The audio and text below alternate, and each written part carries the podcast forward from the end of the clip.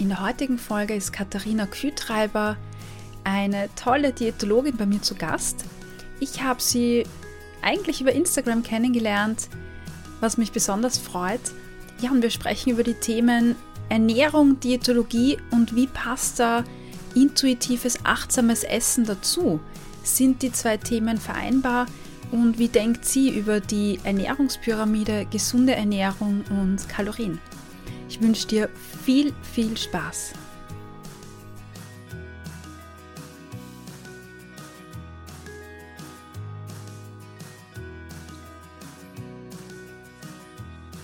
Herzlich willkommen beim Achtsam Essen Podcast, deinem Podcast für ein positives Körpergefühl und ein gesundes Essverhalten. Mein Name ist Cornelia Fichtel, ich bin Ernährungspsychologin und darf dich heute durch ein wunderbares Gespräch führen bei mir zu Gast ist nämlich Katharina, Katharina Kühtreiber. Sie ist Diätologin. Und ja, ich freue mich, dass du heute da bist. Ja, hallo liebe Cornelia. Ich freue mich auch, dass ich da bin und dass du mich eingeladen hast zu deinem Podcast. Ja, ich freue mich, dass du zugesagt hast, weil wir kennen uns ja eigentlich oder kennen unter Anführungszeichen über Instagram. Da hatten wir, glaube ich, so den ersten Kontakt, so sie so vorsichtig Profil anschauen, Beiträge liken und so. Und dann haben wir uns beruflich kennengelernt und ich war total fasziniert, als, als äh, ich begonnen habe, mit dir zu sprechen, weil äh, die Dinge, die du gesagt hast und die du so erzählt hast, ich mir gedacht, wow, oh mein Gott, oh mein Gott, die ist wie ich, nur Diätologin. Und, und das hat mich ja einfach total gefreut und wir haben ja seither auch ein paar Mal telefoniert und ich habe mir dann irgendwann gedacht, die Gespräche, die wir führen, so ein bisschen kritische Betrachtung auch der Themen, die, die wir im Beruf machen und die uns beschäftigen, sind so spannend und es wäre einfach total cool, ja, mit dir im Podcast auch drüber zu sprechen, weil ich glaube, dass es ja total bereichernd ist für ja alle da draußen, die zuhören.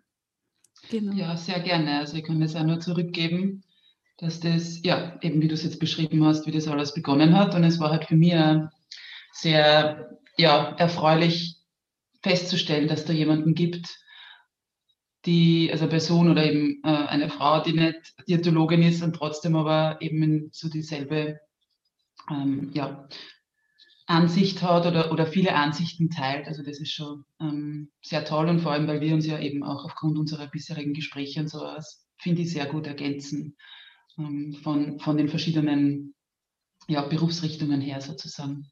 Das stimmt. Mhm. Katharina, du bist ja ähm, Diätologin, also für die deutschen Zuhörerinnen Diätassistentin. Genau. Genau, und ähm, arbeitest in Österreich, so wie ich. Das ist auch besonders schön. Richtig. Ähm, vielleicht erzählst du mal so ein bisschen, dass ähm, wir dich kennenlernen über deinen Weg und wie du ja bei deinem Beruf gelandet bist.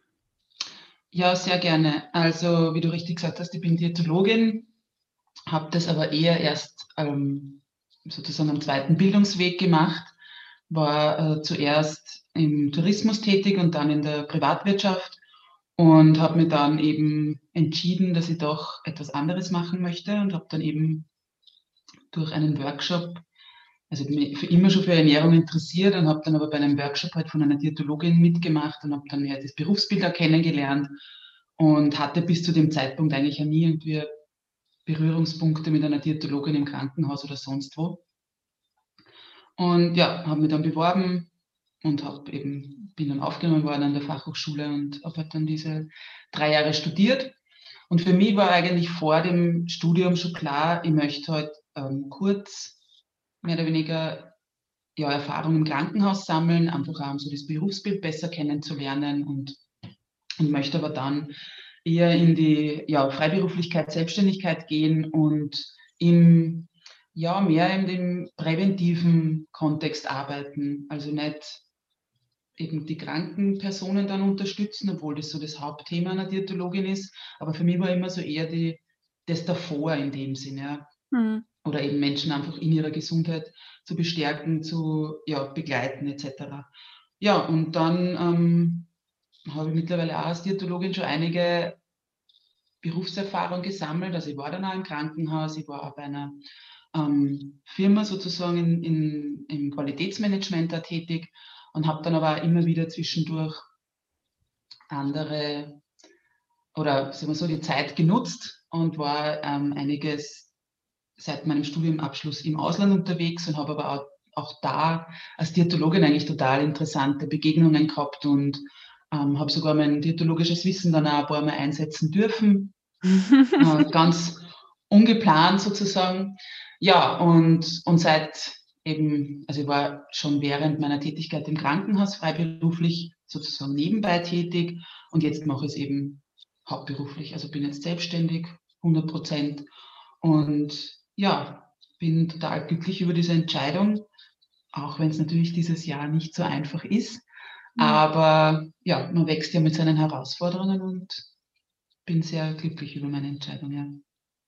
Sehr schön, das ist gut.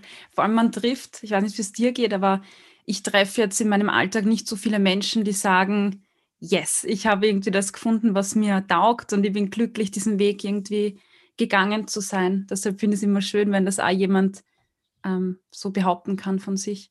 Mhm.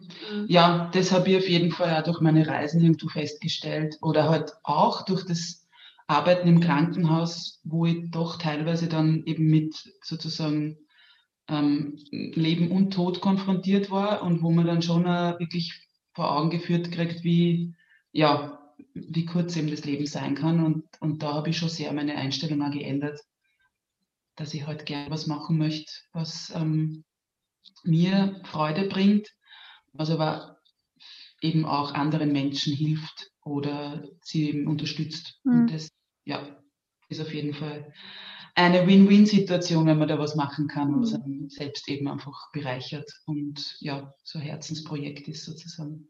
Mhm, voll. Mir sind jetzt gerade so ein paar Dinge aufgepoppt im Kopf, ähm, ein paar ähm, Themen, wo ich gern bei dir einhaken möchte, aber bevor ich das tue, würde ich gern auf den klassischen Weg bei dir in der Diätologie ähm, zurückgreifen und dann interessiert mhm. mich, deine Auslandserfahrung oder was sich da bei dir geändert hat, weil du bist ja irgendwie nicht so die klassische Diätologin, habe ich das Gefühl. ähm, aber dazu später mehr. Ähm, zur Diätologie an sich äh, und per se würde mich interessieren, das ist ja so die brennende Frage, ähm, wie hat dich so der Weg oder die Ausbildung ähm, geprägt als Diätologin und essen Diätologinnen was, was essen Diätologinnen überhaupt so? Ja, ich meine, man lernt die ganze Zeit, essen die Pizza? Ist das ja, gang ja, und gäbe? Noch das. genau. Ähm, also zuerst zu deiner ersten Frage, die total schön ist, weil eben es so das klassische diätologische Bild gibt, glaube ich. Und ich habe da im Krankenhaus ganz oft oder selbst wenn ich eben im, im Privaten sage, ich bin Diätologin, dann sind die meisten Menschen, die irgendwie so ein bisschen die Ohren anlegen und so, ups, was esse ich da gerade? Also manche, wenn man das mitten unterm Essen, also während dem Essen sagt, dann bleibt manchen also wirklich irgendwo vielleicht ein bisschen im, im Hals stecken, weil sie ja so vermuten, dass die Diätologin nicht die Essen, Essenspolizei ist. Und das ist eben der klassische, also so diese Ausbildung natürlich, wir, wir Diätologen sind ja diejenigen, die mit kranken Menschen eben arbeiten dürfen und neben Ärzten eben in Österreich. Und, und da wird natürlich in der Ausbildung sehr viel Wert oder sehr viel vermittelt an die medizinischen Grundlagen. Eben, wir haben sehr viel Anatomie gehabt und so weiter. Also das finde ich total spannend, weil man mitbekommt oder eben lernt, was der Körper für ein Wunderwerk ist. Ja? Also mhm. was der alles reguliert, bevor wir überhaupt einmal irgendwelche Symptome oder Schmerzen haben. Ja? Also da dieses Verständnis zu bekommen, war für mich total bereichernd.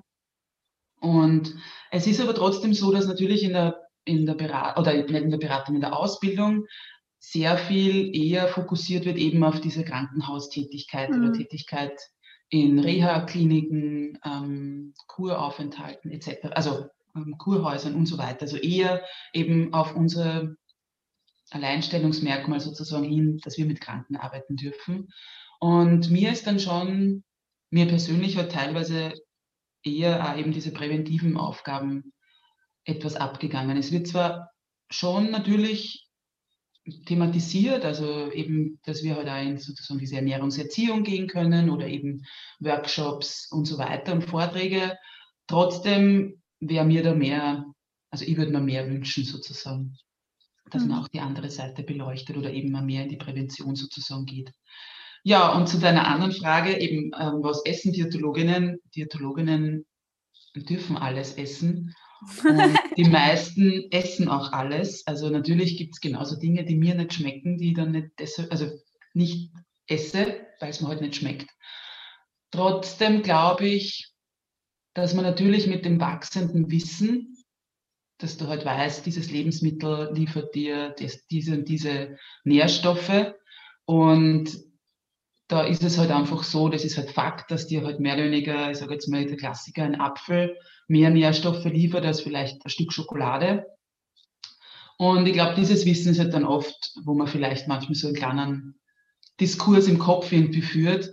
Aber ja, im Endeffekt ist es genauso, dass wir hoffentlich viele oder alle Diätologinnen das Genießen im Vordergrund haben und ja, eben nicht die Essenspolizei sind. Wobei es leider, also da habe ich selbst von einer Kollegin erfahren, sie hat das in meinem Praktikum miterlebt, dass da tatsächlich eine Diätologin hat gesagt hat, also sie sollte das überlegen, ob sie so viel Schokolade isst sozusagen, weil das tut man als Diätologin nicht. Oh mein Und das, Gott. Ja, das tut mir im Herzen weh, weil ihr genau eben in meinem privaten Umfeld oder halt generell in meinem Leben immer wieder gerade diese Blicke bekomme, wenn eine Diätologin zur Pizza hingreift oder mhm. wenn eine Diätologin eben Chips, Schokolade, was er immer kauft oder eben isst. Und ich habe dann oft, also meine erste Reaktion oft ist dann einfach zu fragen, ähm, ob die Menschen vielleicht einen Polizisten kennen, der auch mal zu schnell fährt, oder ob sie vielleicht einen Arzt kennen, der womöglich raucht.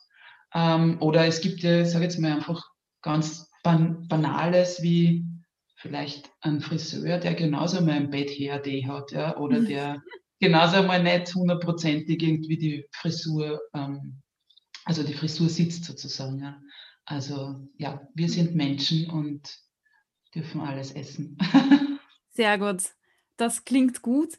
Und ich finde, das heißt, also wenn du jetzt sagst, gut, ich ernähre mich jetzt nicht so strikt nach Pyramide oder was auch immer, dann finde ich, klingt das so erleichternd. Also so, als würde da jetzt irgendwie ein Stein von den Schultern fallen, weil ich glaube schon, dass das so ein, so ein, ein Bild ist oder so eine Referenz ist für, für viele Personen, weil gerade in, was weiß ich, in meiner, in meiner Praxis, das finde ich ganz spannend, erzählen mir ganz viele Frauen, vor allem die, die vielleicht jünger sind und die einfach ein Thema mit Ernährung haben und Essen und vielleicht so in die Richtung ähm, Essanfälle gehen oder, oder Essstörung vielleicht, die erzählen mir alle, wirklich, ich möchte Diätologin werden oder ich möchte Ernährungswissenschaften studieren, weil damit verbunden ist, dann lerne ich ganz viel über Ernährung und dann weiß ich, wie ich mich zu ernähren habe und dann ernähre ich mich nur noch gesund und dann nehme ich ab und, und, und, und. Und ich finde das jetzt von dir so erleichternd, dass du sagst, nein, ich esse auch Schokolade oder Pizza oder wie auch immer. Ja, ja ähm, ist, ist spannend. Also kann ich, kann ich wirklich, glaube ich, verstehen oder nachvollziehen, warum da eben so viele Menschen halt glauben oder eben, wie du sagst, deine Klientinnen irgendwie sagen, sie würden gerne Diätologie oder Ernährungswissenschaften studieren weil man eben sehr viel lernt. Nun auch. Und wie gesagt, was ich halt spannend finde, ist wirklich, dass du diese Abläufe im Körper lernst, aber auch mhm. lernst, was der Körper alles braucht und dass wir aber individuell sind. Also das kann mhm. ich von meinem Studium, aber mittlerweile natürlich auch meiner Berufspraxis irgendwie sagen. Es gibt nicht dieses eine und so funktioniert es, weil selbst wenn du die eben die Nährstoffe eines Lebensmittels kennst, hast es noch lange nicht, dass genau mein Körper alle diese Nährstoffe so aufnimmt. Und genauso, wenn du eben die Abläufe im Körper kennst, wie es funktionieren soll, laut Schema sozusagen, oder mhm. eben wie es halt, ähm, wie der Ablauf halt wäre, heißt es das nicht, dass mein Körper und dein Körper mhm. hundertprozentig denselben Ablauf dann wirklich sozusagen ähm, haben, ja. Und ja, also das glaube ich absolut, weil als ich eben damals auch im Studium war, oder eben wenn ich jetzt da sage, irgendwie, ich bin Diätologin, der Nummer eins oder ja, ich glaube, ja, so ziemlich die erste Reaktion ist immer, kannst du mir dann einen Ernährungsplan schreiben? Mhm. Also, ja. Mühsam, oder? Ich stelle mir das mühsam vor, wenn jeder einen Ernährungsplan haben will. Aber ja. Äh, ja, es ist, also es ist tatsächlich, also ich vorher erwähnt, ich war viel im Ausland unterwegs und es ist bis zu dem, es haben halt dann viele Menschen, glauben halt, sie müssen jetzt mit dir eben über ihre Ernährung sprechen oder fragen mhm. dann sofort, ist jetzt die Diät super oder soll man jetzt noch 18 Uhr noch was essen und so weiter. Also man ver verwendet halt da irgendwie gleich das Wissen oder, oder versucht halt da irgendwie Wissen anzuzapfen. Und es ist halt dann so weit gekommen, dass ich tatsächlich, ähm, also mittlerweile manchmal überlege, ob ich jetzt sage, ich bin Diätologin oder ob ich halt, also ich habe dann wirklich auf Reisen manchmal einfach gesagt, ja, ich arbeite in einem Büro.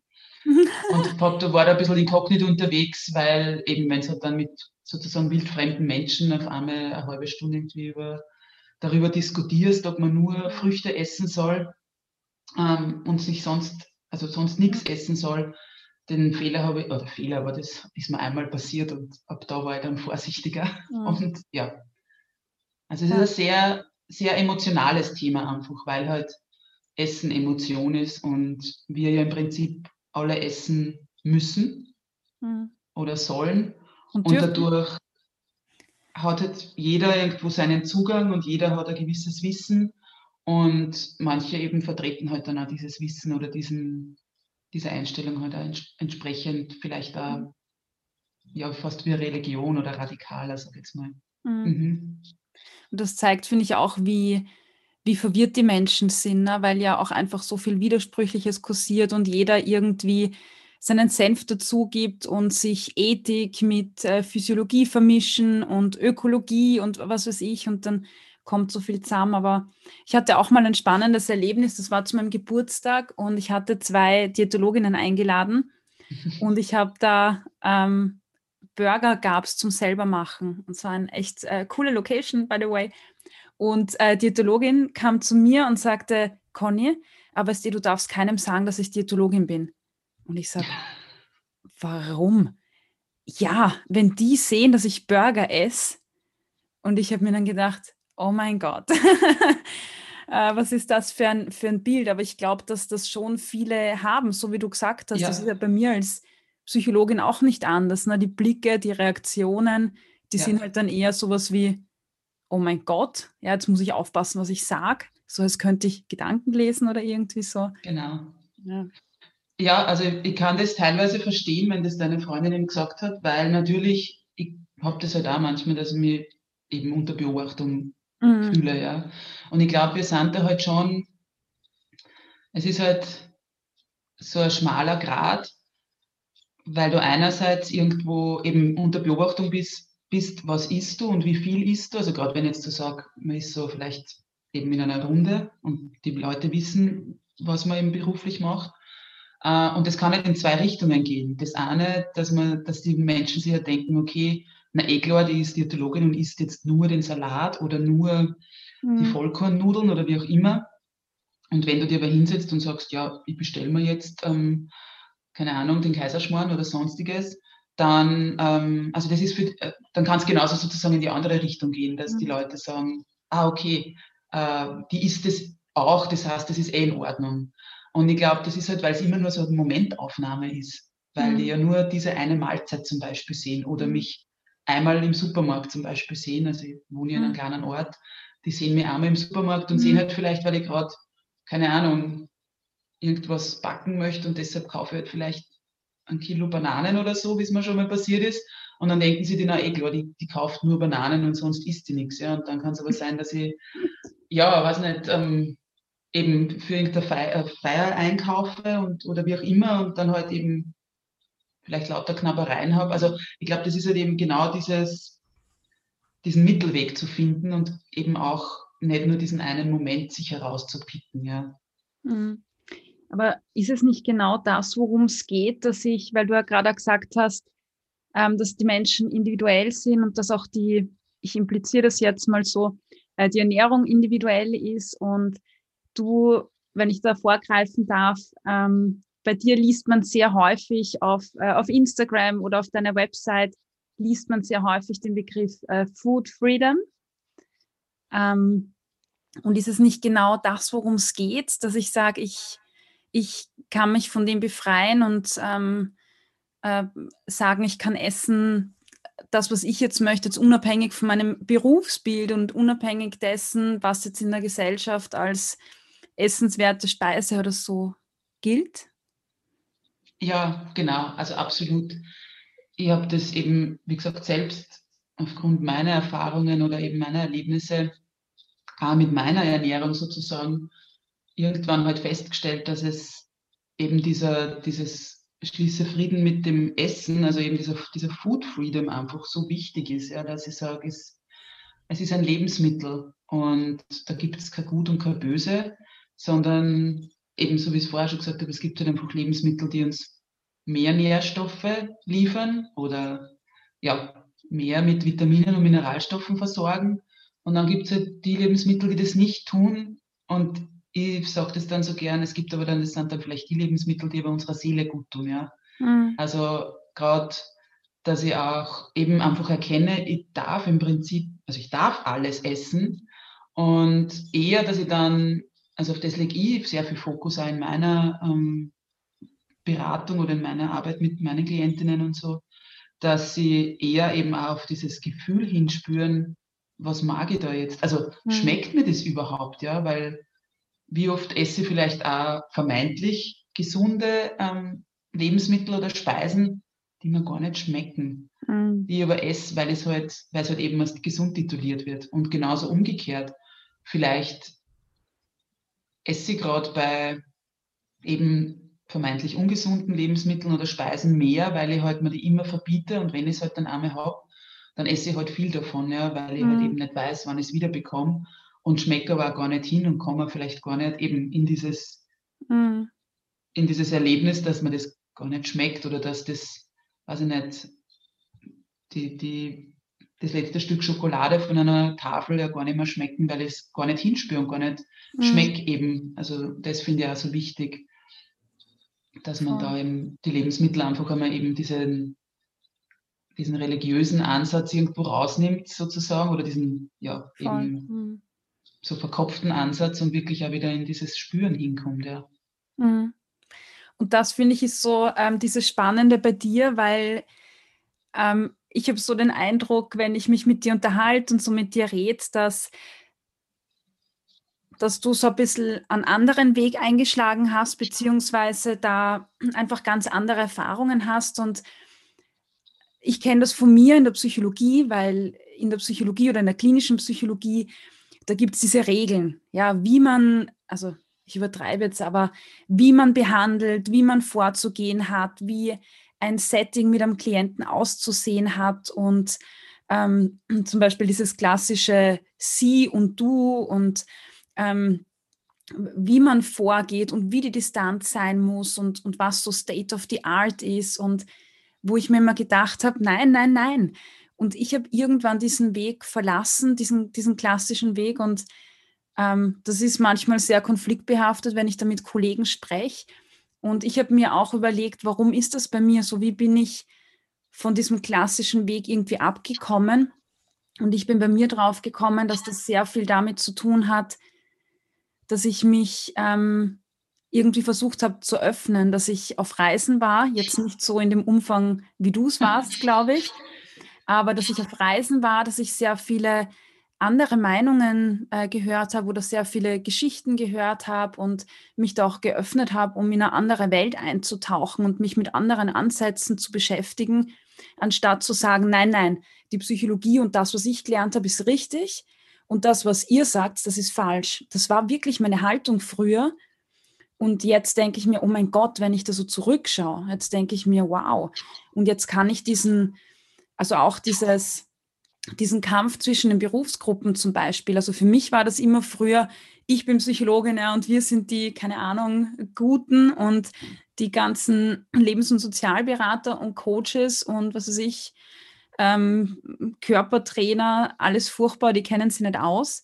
Und jetzt mittlerweile, dadurch, dass ich, dass ich so viele andere Erfahrungen gemacht habe, merke ich oft, wie, dass, dass die Kompetenz oder wie Menschen arbeiten, jetzt nicht unbedingt von dem Grundberuf abhängt, sondern dass es Menschen gibt, die da einfach sehr viel mehr Gespür oder Kompetenzen haben, auch wenn ich jetzt nicht Psychologin oben stehen habe. Und ähm, da würde mich jetzt interessieren, wie du dazu gekommen bist, dass du irgendwie schon diesen klassischen Ernährungspyramidenweg verlassen hast und für dich ähm, sagst, ich, ich stehe für Food Freedom. Das heißt auch ähm, intuitives Essen und die Leute irgendwie zu bestärken, auf ihr Körpergefühl zu hören, was du jetzt auch gerade schon angesprochen hast. Genau, ja. Also ich bin da ganz bei dir, dass wir gerade als eben nicht Einzelkämpfer sein sollten, gerade im, sozusagen im Gesundheitswesen oder eben, wenn wir mit Menschen arbeiten, sondern ja sehr viel offener oder breiter denken sollen. In dem Sinn, dass wir eben nicht nur, jetzt gehe ich zu in, in unserem Fall zum Beispiel, es geht zur Psychologin und lass dort sozusagen irgendwie, ähm, äh, lass mir dort therapieren, jetzt einmal ganz, ganz banal gesagt. Und dann gehe ich zur ähm, Diätologin und hole mir sozusagen die, die Lebensmittellisten, was ich jetzt essen soll, mhm. sondern dass man das halt einfach eben ganzheitlicher sieht. Und was mich da dazu gebracht hat, ja, dass ich halt durch zum Beispiel meine Tätigkeit im Krankenhaus gesehen habe, es kommen halt eben die einzelnen Berufsgruppen nacheinander zu den, zu den Menschen, dass man aber, oder zu den Patienten halt, dass man aber das viel mehr ähm, eben der Austausch unter den Berufsgruppen auch sein sollte, damit auch zum Beispiel ein Patient nicht alles dreimal erklären oder erzählen muss. Und es ist ja trotzdem eben, wie ich vorher schon gesagt habe, dass ein Mensch einfach individuell ist. Natürlich haben wir unsere Lebensmittellisten sozusagen, die von eben gut verträglich und weniger gut verträglich bei diversen Krankheiten oder Intoleranzen etc., die ja ihre Berechtigung in dem Sinn mhm, haben. Durchaus, ja. Aber sie sollen für mich dienen, die dann eher als Leitfaden.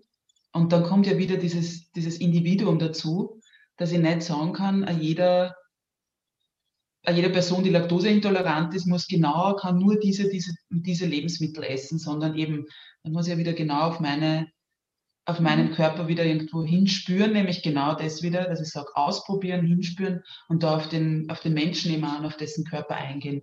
Und ich denke, ja, ich bin halt dann irgendwann draufgekommen, dass ich halt diese klassische, strikte Vorgehensweise auch nicht möchte, dieses, weil es halt leider ab und zu doch noch so der Fall ist. So ich, wie du mal sagst, so ich habe dieses Studium, ich habe dieses Wissen und ich weiß jetzt, wie das geht für dich. Ja. Und ja, natürlich haben wir uns Wissen angeeignet und es ist ja wichtig, wenn man mit Menschen arbeitet, dass man eben ein fundiertes Wissen hat, also eben, dass man das Medizin, den medizinischen Background hat und jetzt eben nicht, dass ich nicht einfach hergehe, weil ich jetzt abgenommen habe, deswegen weiß ich jetzt, wie, also wie es halt leider ab und zu so ist mit Influencern oder auf einmal Buchautoren, die, ja, weil sie halt einmal mhm. äh, ja, ähm, abgenommen haben, schreiben sie jetzt gleich Bücher und machen irgendwie ähm, mhm. Kurse mhm. und, und so weiter. Weil eben, ich vergleiche das dann immer gern, nur weil ich ein Kind habe und das großgezogen habe, bin jetzt auch nicht entsprechend gleich der Erziehungsexperte, ja. Mhm. Ähm, weil eben wieder das Individuum reinkommt. Ja, und ich habe mir dann irgendwann eben auch entschieden, auch sicher aufgrund meiner, meiner Reisen, wo sich da sehr mein Horizont dann nochmal erweitert hat, dass es eben einen anderen Weg auch geben kann und ich den für mich wählen möchte, dass eben nicht der klassische diätologische Weg sozusagen ähm, von, von Krankheit und jetzt heilen, also heilen, aber jetzt gegen, also jetzt therapieren wir das sozusagen, dass es, sondern eben, dass es anders möglich ist, ja, dass man eben mit anderen Berufsgruppen zusammenarbeitet und auch die Menschen anders mhm. ihnen begegnet, ja, und eben auch, wie es ich halt dann oft noch gerade mit diesem Ansatz von dem intuitiven oder achtsamen Essen, dass ich da halt auch hinterfrage, welches Verhalten steckt dahinter. Mhm. Weil Schön. es nutzt dir ja, ähm, ja die beste eben der, die, die, der schönste Ernährungsplan nichts, wenn du nicht weißt, warum du etwas isst oder warum du zu diesem Verhalten kommst. Mhm. Ja, warum isst du mehr, als du vielleicht brauchst oder warum isst du in Zeiten, wo du gestresst bist oder wo du die überfordert fühlst oder wie auch immer. Ja. Also mhm. ich kann dir da hundertmal einen Ernährungsplan geben, mhm. der aber wahrscheinlich dann nicht wirklich Wirkung zeigt. Beziehungsweise, was ich dann festgestellt habe, ist, dass viele Menschen eben genau eher lieber einen Plan haben, wo sie genau, wo genau steht, eben am Montag isst du, äh, weiß ich nicht, ein Brot mit Frischkäse und Gurken zum Frühstück mhm. und dann ein Lachs mit Kartoffeln und Kürbis zum Mittagessen und so weiter, ähm, weil sie halt das Vertrauen in ihren, in ihren eigenen Körper verloren haben und sie da nicht vertrauen, dass sie hinspüren dürfen, auf was hätte jetzt Lust oder wie viel mhm. möchte ich essen. Also ich glaube, es ist dann aber auch natürlich ein Zusammenspiel, dass man, dass ich schon auch dann zum Beispiel mit Portionsgrößen äh, arbeite mit meinen Klienten, weil die das oft eben das Gefühl dafür verloren haben, ja, und die da so eine gewisse Struktur brauchen. Aber ich sie trotzdem dann darauf oder dahin für, führen möchte oder dahin führe, dass sie dann irgendwann wieder in, in das Spüren kommen und genau merken, okay, jetzt ist es zwar mittags, aber ich habe noch keinen Hunger, also ist es auch in Ordnung, wenn ich erst um zwei am Nachmittag esse, so zum Beispiel. Ja. Mhm. Schön. Ja. Ich finde, dass dieses, dieses Vernetzen, so wie du sagst, einfach total fehlt, weil also ich war, ich war selbst ähm, sehr lange in einem interdisziplinären Team, ich habe auch in Kliniken gearbeitet und da gibt es ja all diese Fachbereiche. Und wenn du von außen drauf schaust, dann hast du so den Eindruck, das ist eh interdisziplinär und die arbeiten eh zusammen. Aber meine Erfahrung war, keiner arbeitet zusammen. Also jeder macht so sein Ding. Die Diätologin in ihrem Kammer, die Psychologin in ihrem Kammer, der Arzt in seinem Untersuchungszimmer. Mhm. Und keiner führt das zusammen. Und der Klient oder Patient oder wie auch immer, der kriegt überall seine Inputs. Aber wie soll der wissen, wie man das zusammenführt, wenn das tut mir leid, dass ich das sagen muss, aber sehr häufig nicht einmal Psychologinnen wissen, ja, wie man mhm. das vernetzen kann und wie man das zusammenbringt. Und ich glaube, das funktioniert nur im, im Diskurs, im Austausch und die Tür zu öffnen und zu sagen, komm, wir arbeiten da irgendwie zusammen und mhm. wir sind gemeinsam Experten vielleicht für ein Thema und ich nicht für das und du nicht für das. Also, weißt du, was ich meine? Also so ein. Voll, ja. Wobei sagen wir es, ähm, ich habe ja einige Kolleginnen, also Studienkolleginnen, äh, die im, ähm, Diätologinnen sind und eben in größeren Häusern arbeiten. Mhm. Und es dürfte, also es ist von Haus zu Haus unterschiedlich mhm. und es wird schon langsam besser, sage ich jetzt mal, dass sie eben die Berufsgruppen untereinander austauschen oder dass es halt auch gerade in so größeren, ähm, ich sage jetzt mal Reha-Einrichtungen zum Beispiel halt dann so eine Art Patientenbesprechung gibt, mhm. wo man halt die verschiedenen Berufsgruppen an einen Tisch kommen oder halt in einen, in einen Raum kommen sozusagen mhm. und da halt sich austauschen. Und ich glaube, glaub, da kommt halt dann auch wieder diese Individualität von uns, ich sage jetzt mal Therapeuten und Therapeutinnen rein. Wie offen sind wir halt dafür, ja? Wie genau. offen sind ja. wir, uns eben aufzumachen und zu sagen, okay, äh, vielleicht habe ich als Diätologin nicht alle äh, eben therapeutischen Ansätze sozusagen, sondern vielleicht hilft es mir, mir mit einem eben Psychologen oder mit einem Physiotherapeuten auszutauschen, mhm. um da vielleicht einen anderen Ansatz oder Blickwinkel zu bekommen. Ja. Mhm. Voll, Absolut, ja, das ja. auch so. Voll. Aber ich bin sehr positiv gestimmt, dass sich das ändern wird. Also mhm. Ich habe auch den Eindruck, also gerade in den Ausbildungen, glaube ich, verändert sich gerade sehr viel durch aktuelle Bewegungen auch und das finde ich auch total ähm, cool und ich glaube bereichernd. Ähm, du hast es gerade schon ein bisschen angesprochen. Ähm, du hast jetzt ein bisschen gesprochen über ähm, deine Arbeit so in der Diätologie. Du hast aber auch gesprochen, wie du so diesen intuitiven Ansatz reinbringst oder den individuellen Ansatz.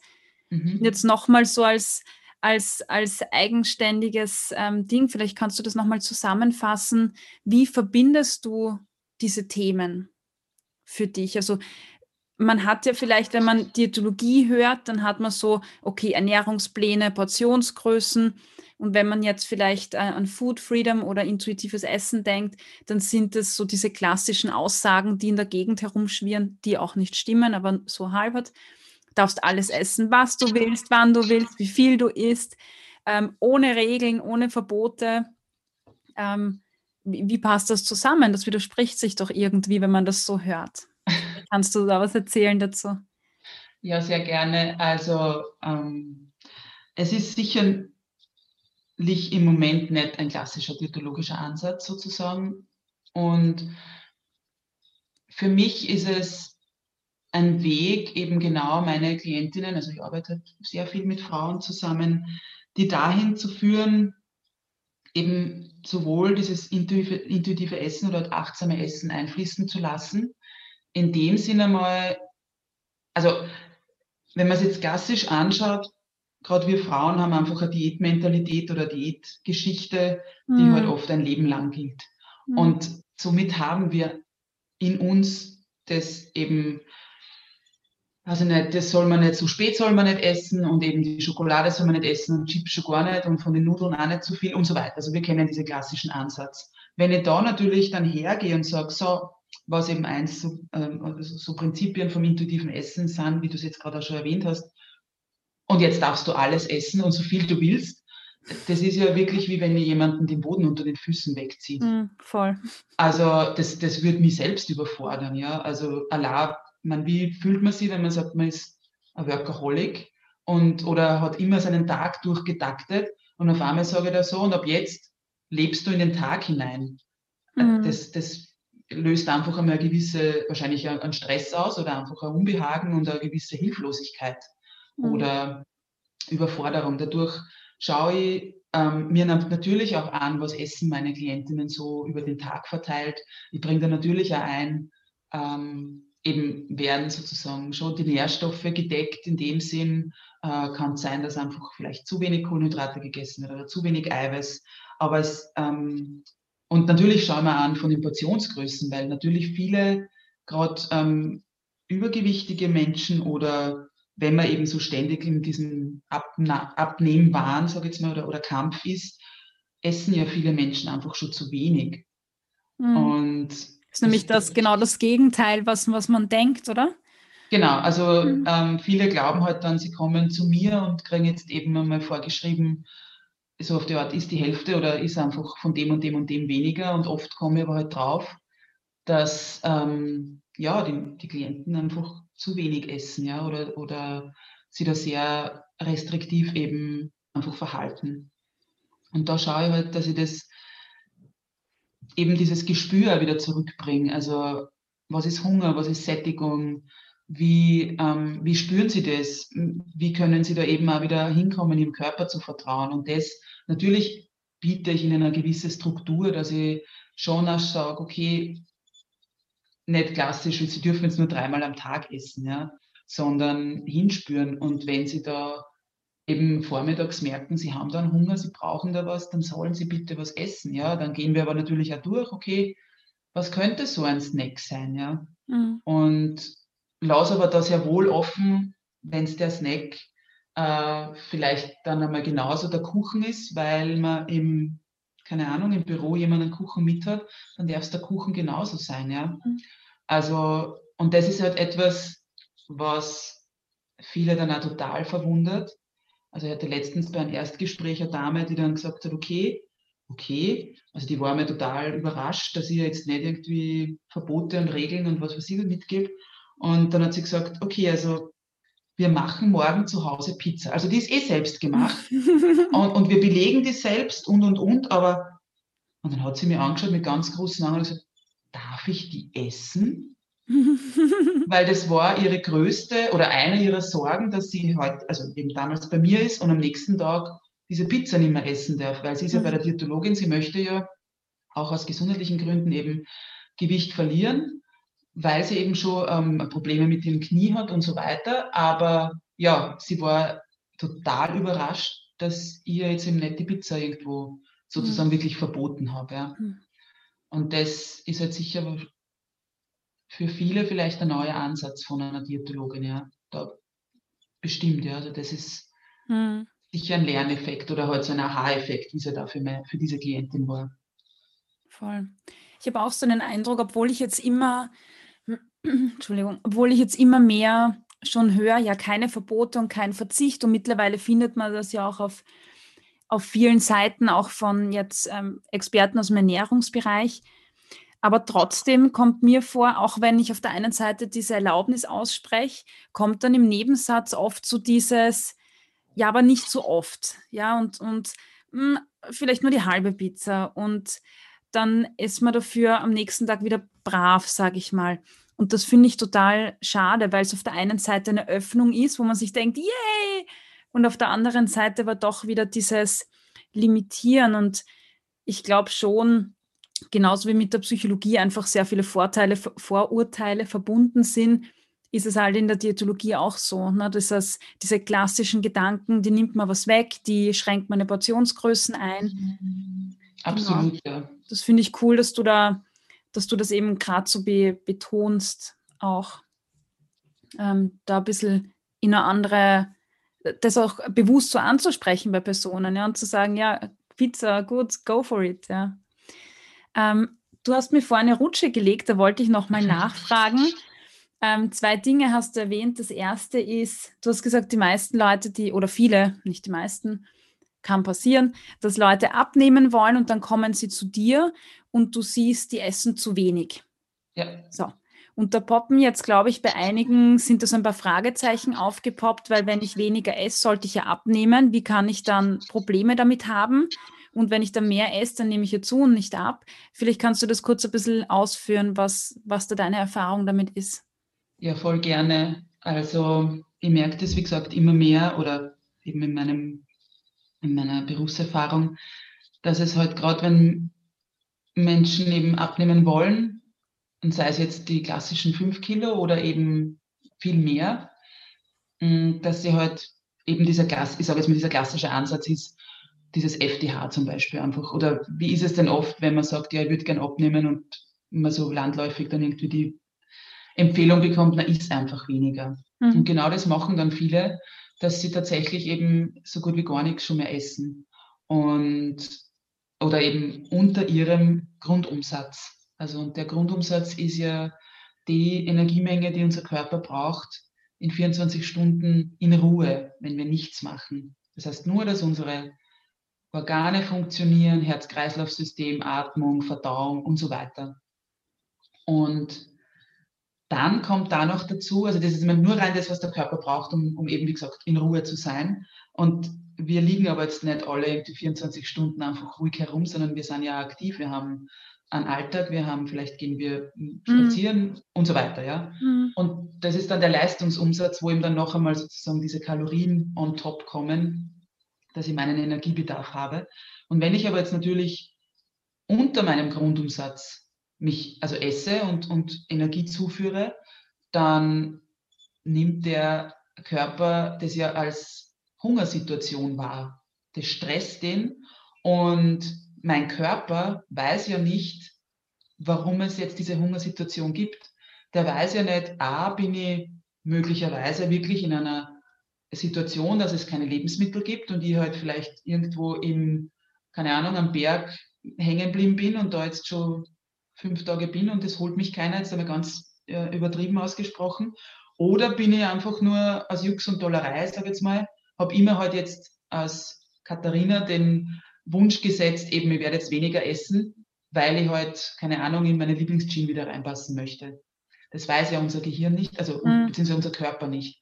Und somit senkt er einfach, ja, fahrt er sozusagen das System runter, damit er mit der wenigen Energie auskommt und die, damit er halt mit der wenigen Energie so lange wie möglich auskommt. Das heißt, alles, was er wieder, was ich tagtäglich halt unter meinem Grundsatz zuführe, verbraucht der Körper natürlich sofort und sagt, nehmen, also in dem Sinn nimmt er, aber er gibt natürlich dann auch nichts her von den Reserven, die er hat, weil er ja nicht weiß, wie lange dauert diese Hungersituation. Hm.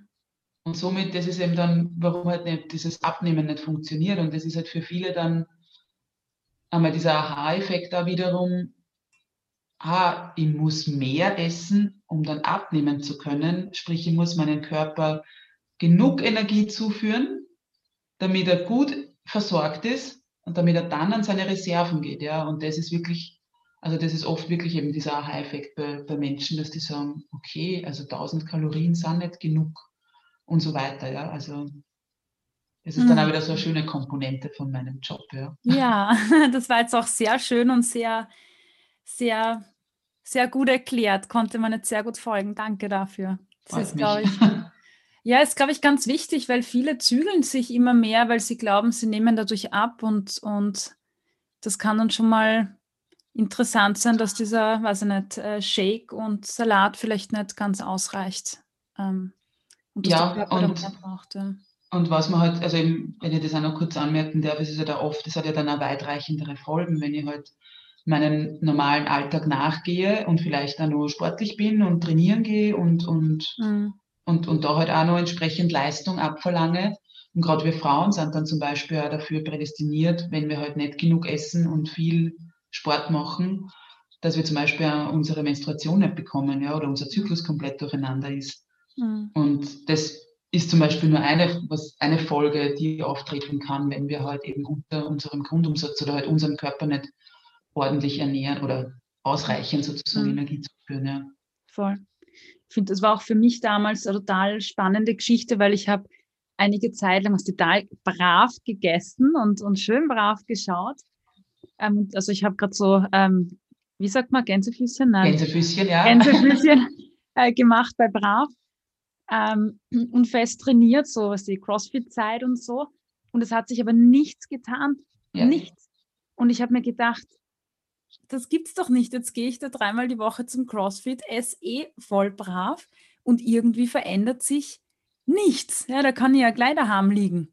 Aber es war halt, weil ich meinen Körper nicht das geben habe, was er gebraucht hätte, um seine Arbeit zu tun, quasi. Ja. Genau, ja. Oh, gut. Du hast jetzt von Energie gesprochen und dieses schöne Wort Kalorien in den Mund genommen. Oh je. Katharina, geht es wirklich um Kalorien? Na, nein. Also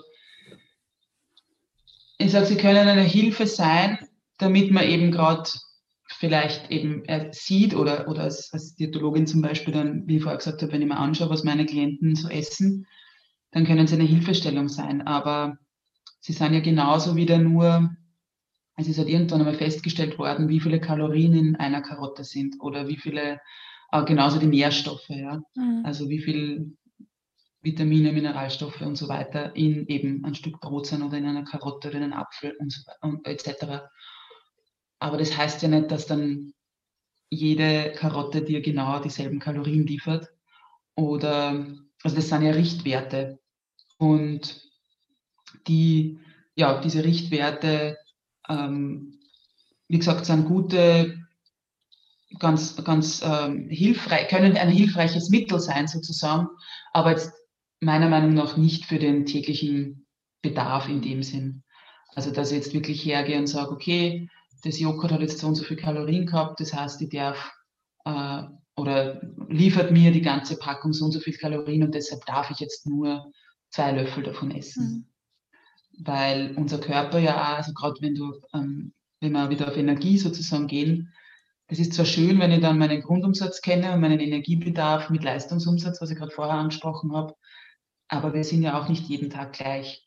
Das heißt, es ist ja auch nicht so, dass wir eben jeden Tag dann haargenau dieselbe Kalorien oder eben Energiemenge benötigen, sondern ja, wir sind unterschiedlich, weil wir unterschiedlich, unterschiedliche Vorgänge im Körper haben oder unterschiedlich mhm. eben aktiv sind. Bei uns Frauen kommt natürlich der Zyklus auch noch dazu. Da ist auch erwiesen, dass es unterschiedliche, also dass der Energiebedarf sozusagen ähm, mit dem Zyklus mit mhm. ähm, schwingt, sage ich jetzt einmal, oder mitgeht.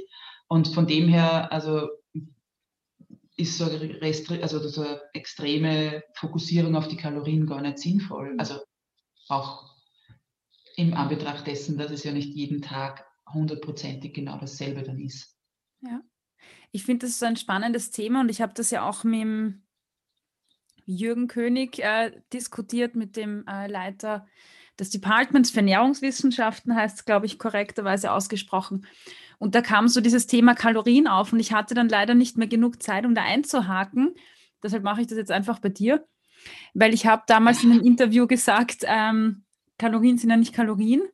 Ähm, und er meinte, na, das ist irgendwie Also da gibt es Diskurse dazu, aber er sieht das nicht so, weil es ja doch das ist.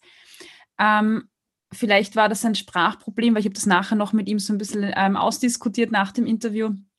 Aber wenn ich sagen, also wir diskutieren jetzt einfach drüber, du korrigierst mich bitte, aber in meinem Kopf ist es so, dass wenn ich sage, ähm, Kalorie ist Kalorie, dann wäre es doch wurscht, was ich um 2000 Kalorien esse. Ob das jetzt eine Sachertorte ist oder ein vielfältiges Speisenangebot, wäre ja dann eigentlich wurscht. Aber in meinem Verständnis ist es doch nicht wurscht, oder?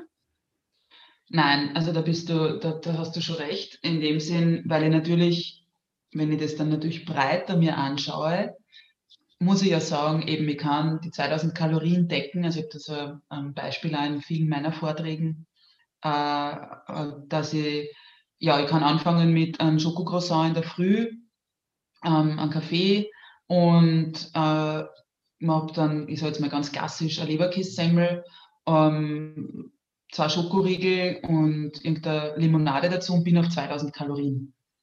Daumen mal Pi. Also natürlich je nachdem, wie viele davon mhm. essen und kann aber diese 2000 Kalorien, also bin vielleicht noch nicht einmal beim Mittagessen in dem Sinn und kann aber diese 2000 Kalorien eben genauso mit äh, entsprechend anderer Lebensmittelauswahl, wo ich sage, okay, ich esse da vielleicht ein Müsli mit ähm, eben das nicht, Brot mit, mit Frischkäse und, und Gemüse dazu. Dann habe ich halt ähm, Obst dabei, Nudeln mit, mit Gemüse und Fisch und wie auch immer. Ja. Also ich komme da auf einen ganzen Tag was auch 2000 Kalorien sind. Und da natürlich, die Sache ist ja das, nicht wie viele Kalorien, also da, natürlich 2000 Kalorien sind 2000 Kalorien in dem Sinn mhm. für den Körper, aber es geht ja dann auch darum, wie viel Energie nimmt er aus diesen, aus diesen Kalorien und eben welche Nährstoffe sind in diesen Kalorien enthalten, weil eben die Sachertorte wiederum, wie du jetzt genannt hast, wird man wahrscheinlich nicht so viel Eiweiß und ähm, Vitamine liefern, wie jetzt vielleicht eben eine ausgewogene, sag jetzt mal, Ernährung, wo ich Gemüse mhm. drinnen habe, wo ich Obst drinnen habe, wo ich Getreide, also Vollkorngetreide vielleicht dabei mhm. habe, Fisch, Eiweißquellen, Hülsenfrüchte und so weiter. Ja. Also es ist ja dann, es geht dann darum, was ja sozusagen die Qualität der, der Kalorien, die ich zuführe, damit mein Körper ja dementsprechend mit diesen mhm. Kalorien unter Anführungszeichen wieder was anfangen kann. Ja. Ja. Ich finde es das schön, dass du jetzt ähm, das auch so formuliert hast, weil ähm, ich finde es so schade, dass wenn man so im Internet googelt, ja, dass da ständig von irgendwelchen Kalorien und, und Energiebilanz die Rede ist, aber dass die, die Nährstoffe jetzt nicht im Sinne von, keine Ahnung, eine Sache dort hat vielleicht nicht viele Nährstoffe und ist deshalb schlecht, sondern dass es eher darum geht zu sagen, wie kann ich denn meinen Körper gut versorgen, sodass das ich und mein Körper gut den Alltag äh, managen und, und leisten. Und ich finde, das kommt viel zu kurz, einfach weil sich die Leute einfach nur noch auf, auf Energie irgendwie fokussieren und dann ihre Shakes trinken oder wie auch immer ähm, und den Rest ganz ja. vergessen, oder? Ich weiß nicht, wie du ja, das Ja, absolut. Und was ich dann eben auch merke, ist, gerade wenn es halt so zum Abnehmen hingeht und Menschen halt dann vielleicht eben diese Kalorien tracken, also sei es jetzt mit einer App oder halt nur klassisch händisch mitschreiben. Und dann kommt halt so, eben wenn halt dann der klassische Ansatz ist, ja, eben weniger, also Fett einsparen und Kalorien einsparen, mhm. dann kommt es halt dazu, also ich habe zum Beispiel eine Klientin, die dann sagt, okay, jetzt isst sie eh schon also nicht das Graham-Weckerl und schmiert sie irgendwie äh, Margarine drauf und sie sagt, also sie hat das so nett gesagt, sie hat mir gesagt, das quietscht richtig, wenn ich das esse und das schmeckt noch gar nichts. Aber ja, es sind halt weniger Kalorien, ja. Ah. Und ich meine, die Dame hat dann wirklich auch gesagt, dass sie überlegt schon, ob sie nicht nur runtergeht auf 400 Kalorien pro Tag zu essen. Oh Gott. Wo ich ähm, wirklich innerlich ja, die Alarmglocken bei mir irgendwie. Mhm. Also ich mhm. habe da irgendwie, bin da auf und ab gesprungen sozusagen innerlich und habe aber auch eben habe das dann erklärt und habe gesagt, das ist einfach viel zu wenig. Eben, da sind wir genau bei dem Thema, äh, eine erwachsene Frau, die nur dazu eine chronische Krankheit hat, kann nicht mit 400 Kalorien auskommen, ja. Also das, ähm, ja, mm, ist halt die, die, das Traurige dann, dass ich halt auch nicht, und da sind wir halt auch wieder bei dem, ich glaube, da schließt sich der Kreis auch wieder, wenn ich halt nur mehr auf die Kalorien gehe, dann, dann habe ich ja keinen Genuss mehr dabei oder keinen, da schmecke ich ja nicht mehr hin, ob man das mhm. eben, so wie die Dame gesagt hat, es quietscht halt und es schmeckt nach nichts, aber es sind halt die, die wenigen Kalorien, die man halt beim mhm. Frühstück leisten darf, sozusagen. Mhm. Ja. Und das, da geht halt für mich irgendwie die Freude am Essen total verloren. Ja. Und das Voll. soll ja Essen, also ist ja irgendwo eben Genuss und Freude und Schön und toll.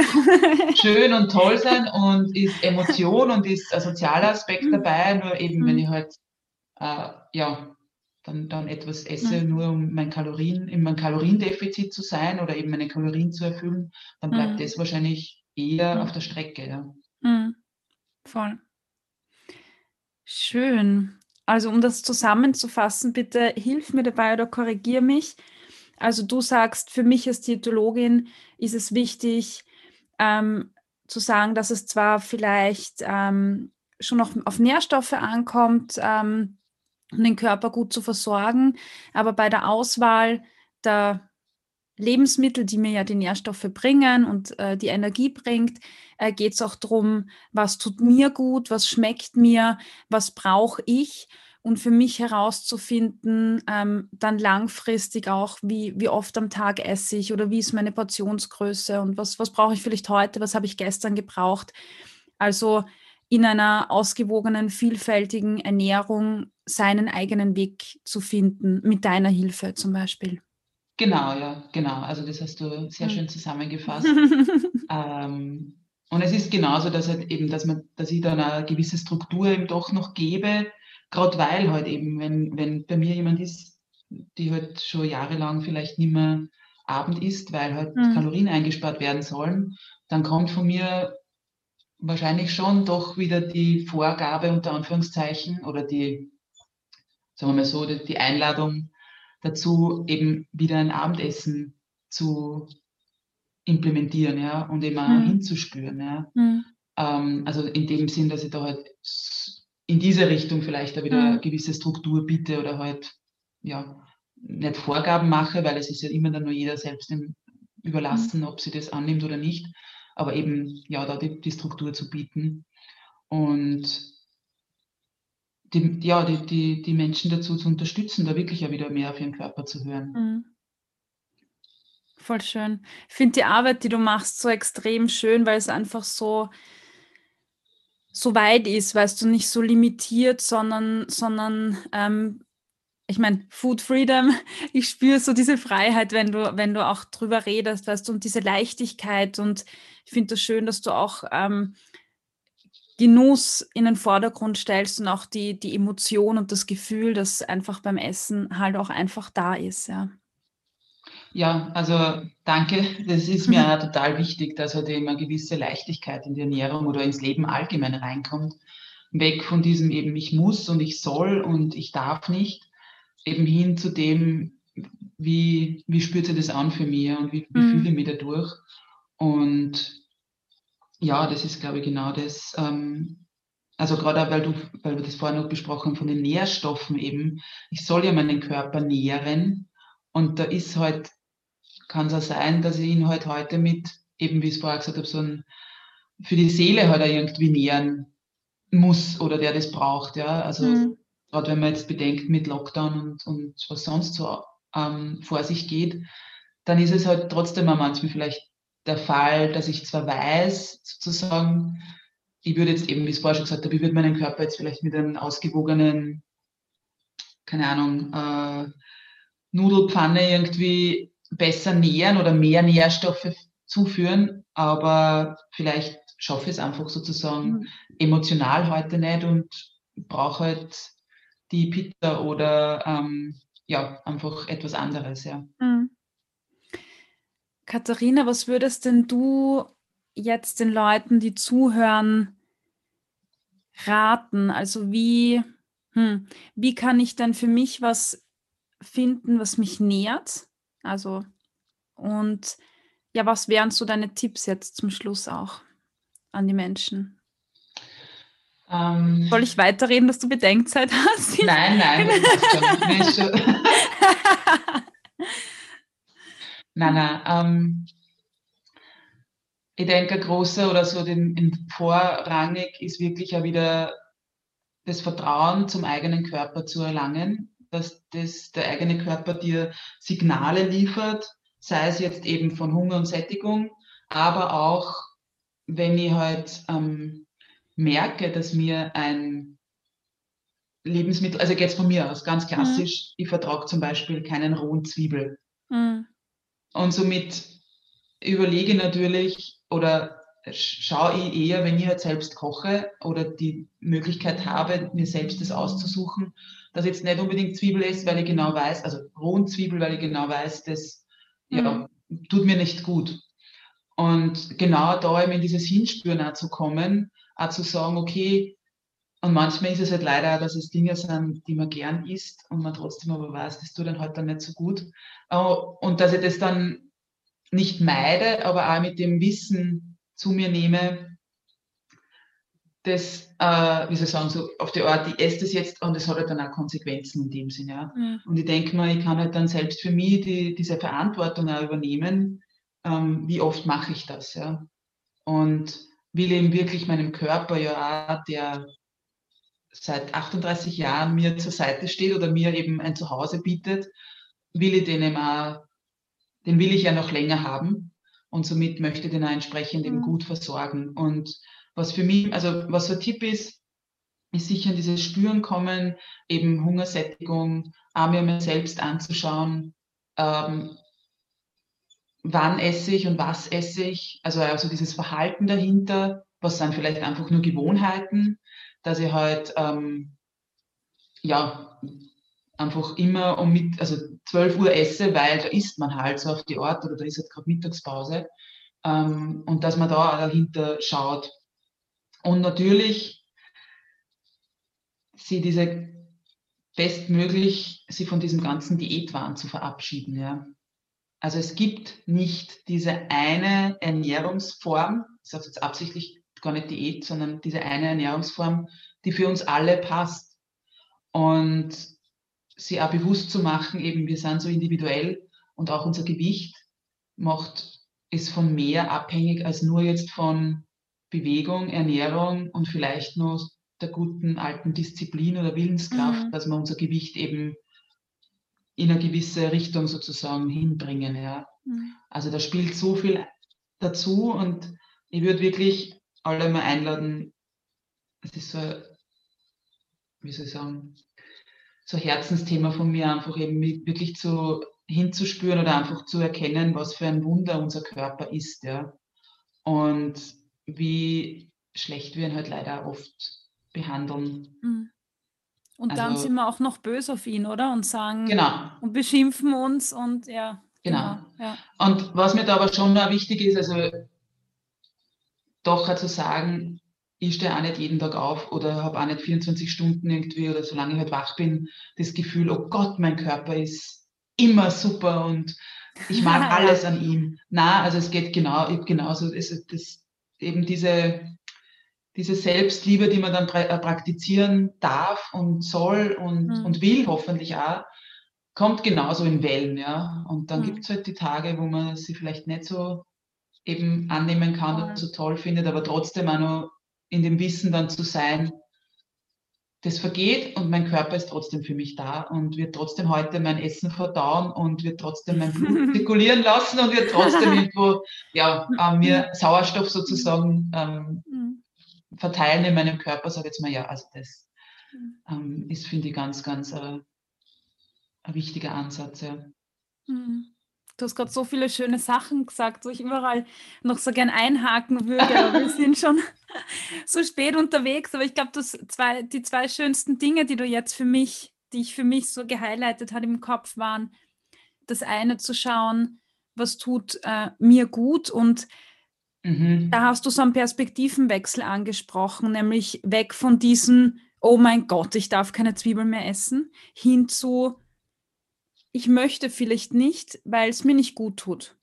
Genau. Und wenn der Tag kommt, so ist bei mir Schokolade zum Beispiel, das, puh, das hat ganz schlimme Konsequenzen. Und wenn der Tag kommt, wo ich sage, boah, dieser Brownie schaut so geil aus und ich esse den jetzt, dann weiß ich genau, wie mein Bauch nachher ausschaut. Und das ist dann okay in vielen Situationen. Und eine bewusste Entscheidung drauf, draus zu machen. Und ja, das Zweite, das du gesagt hast, war, es gibt nicht die richtige Ernährung, sondern das ist sehr individuell. Und da finde ich, dass das eine wunderschöne Aussage ist. Und ich freue mich, dass, dass die von dir kommt und nicht von mir. von einer Fachexpertin, die da wirklich äh, eine Ahnung hat, die sagt, das ist individuell, ja. Und ähm, ich ja. unterstütze dabei, unterstütze meine Leute dabei, ähm, ja, ihre zu finden, ohne jetzt von außen zu sagen, was ist gesund für dich oder was, was ist was Gutes. Wunderschön, wunderschön, genau. wunderschön. Ah ja, und sich zu äh, den Körper auch wertzuschätzen für das, was er tut und leistet. Äh, ja. Das finde ich auch sehr schön. Mhm. Ja. Gut, du, ich glaube, wir müssen an dieser Stelle Schluss machen, obwohl ich das, ja, ich hätte auch nichts gegen ein drei Stunden Interview jetzt gerade, aber ich glaube. Glaub, das, das, würden wir gut hinbekommen, ja. ja ich glaube auch, aber wir wiederholen das einfach an einer anderen Stelle und setzen da fort. Sehr gerne. Gibt es noch etwas, das du loswerden möchtest? Schlussworte, Tipps, ein Satz, ein Buchtipp, was auch immer. Mm, ja, also ein Buchtipp auf alle Fälle oder eher äh, ein, ein Film, eine Dokumentation von ähm, der Taryn Broomfit, das ist eine Australierin, äh, mm. Dokumentation, oder es gibt ja mal ein Buch dazu, Embrace, du bist ja, schön. schön. Also das war so für mich, also ich weiß, ich bin damals im Kino gesessen und ich war zwischen Tränen der Fassungslosigkeit, wenn man da sieht, was sie da eben mm. Frauen interviewt, wie die ihren Körper wirklich hassen, bis hin zu Tränen der ja einfach gerührt sein und, und Erleichterung genauso, dass es andere Frauen auch gibt, die ihren Körper nicht so toll finden, mhm. weil das bei mir damals auch der Fall war. Also die ist echt so eine Herzensempfehlung, weil das einfach eine großartige Frau ist. Und diese Dokumentation auch bei mir selbst sehr viel ausgelöst hat und auch eben bei vielen, die, denen ich es mittlerweile oder die halt die Dokumentation auch kennen und gesehen mhm. haben. Und ja, ansonsten ein Schlusswort. Also ich glaube, es ist wirklich ähm, dass es no, dass wir, also ich würde mir wünschen, dass wir alle irgendwo an den Punkt kommen, wo wir eben irgendwo Frieden mit unserem Körper und mit dem Essen schließen und wir mhm. eben dahingehend uns dann so, wie soll ich sagen, unseren Essalltag gestalten, dass das einfach genussvoll ist und ohne Reue und wir das eben ja, dieses schöne Leben so genießen, wie es ja da wirklich zu genießen ist, ja. Hm, voll schön. Ich bin mir sicher, da gibt es jetzt ein paar Leute, die zuhören und sich denken, wow, diese Katharina, mit der möchte ich arbeiten. Ich will, dass mich die befreit von den ganzen Food-Geschichten. Wie findet man dich denn? Ähm, ja, mich findet man auf Instagram, wo wir uns ja auch kennengelernt haben. Ja. Äh, unter also eatmoveenjoy.at. Also eben mehr oder weniger Essen, Bewegung, Genuss, weil das so für mich diese drei mhm. wichtigen Säulen sind. Und oder auch immer auf, ähm, auf Facebook unter, dem, unter demselben Kürzel sozusagen. Und auch ähm, auf meiner Website, die eben genauso www.eatmoveenjoy.at mhm. lautet. Genau, also sehr gerne vernetzen, sehr gerne, ähm, ja, bin immer offen für Austausch und neue Menschen sozusagen. Absolut. Mhm. Sehr schön. Ist auch empfehlenswert. Da gibt es auf Instagram bei dir immer ähm, coole Motivationen zum Rausgehen, zum Laufen. Du bist eine Läuferin. Sehr viel zu Body Positivity eigentlich, dass du mhm. postest, mhm. ähm, diese Message. Und das finde ich auch schön, dass bei dir nicht in deinem Account lauter Lebensmittel mit Nährstoffangaben auftauchen. das fand Nein. ich auch sehr cool. Nein, im Gegenteil, ich bin wahrscheinlich gar nicht so die, also von einer Foodbloggerin mehr oder weniger weit entfernt. ähm, ja, also es gibt zwar ab und zu schon Bilder sozusagen von, vom Essen, aber die werden jetzt nicht extra Instagram-worthy irgendwie angerichtet, sondern sind halt so, wie ich halt dann auch esse in dem Sinne. Genau. Sehr schön. Also Ladies aufgepasst und vielleicht nimmst du ja ausnahmsweise auch ein paar Burschen auf bei dir. Ja, gerne. Katharina, vielen, vielen, vielen Dank ähm, Schön, dass du da warst. Hat mir ja wie immer total viel Spaß gemacht. Ich freue mich auf mehr. Ja, und wenn auch äh, du da draußen, der die zuhört, sagst, das hat mir gefallen, schreib uns doch einen Kommentar auf Instagram unter diese Folge. Gib uns ein Feedback und oder schreib uns eine E-Mail. Wir freuen uns sehr darüber und ja, freuen uns über Vernetzung, über Feedback, über ja, Inputs oder auch Erfahrungen. Genau. Genau. Gut. Vielen, vielen Dank für das nette Gespräch. Ich sag danke. Sehr schön. Gut, wir verabschieden uns und ja, habe eine schöne Woche. Wir hören uns ja, nächste Woche zu einer neuen, neuen Achtsam Essen und Ernährungspsychologie-Folge. Tschüss. Ciao. Zum Ende der Folge gibt es wieder eine Vorstellung aus meinem Podcast-Netzwerk Missing Link. Da gibt es ja viele, viele tolle, spannende ja, Podcasts, die man hören kann, wenn man das möchte. Dieses Mal stelle ich dir den Podcast vor Wiener Alltagspoeten. Ständig hin und her gerissen zwischen ja, Schmäh und Tragödie in Wien. Ähm, und in diesem Podcast spricht Andreas Reiner mit Wienern und anderen Menschen über den Tod, das Leben und alles dazwischen. Hör rein, der Podcast heißt Wiener Alltagspoeten und ich wünsche dir viel Spaß beim Hören.